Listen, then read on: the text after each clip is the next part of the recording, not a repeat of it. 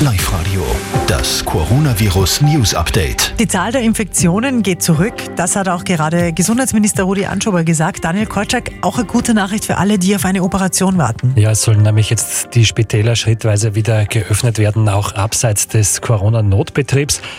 Da sollen dann Operationen, die verschoben worden sind oder überhaupt abgesagt worden sind im Zuge der Corona-Krise, langsam nachgeholt werden.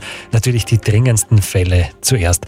In Oberösterreich wird das vermutlich mit Anfang Mai der Fall sein. Das hat gestern schon die Oberösterreichische Gesundheitsholding angekündigt. In anderen Bundesländern, vor allem in Tirol, wo es noch sehr hohe Infektionszahlen gibt, kann es ein bisschen länger dauern, sagt der Gesundheitsminister.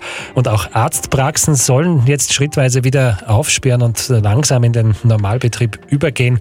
Allerdings auch mit strengen Auflagen, zum Beispiel Abstand halten, auch im Wartezimmer, Maskentragepflicht und so weiter. Und es wird noch ziemlich lange dauern, bis wieder ein völliger Normalbetrieb herrscht in den Spitälern und in den Arztpraxen, hat heute der Gesundheitsminister gesagt.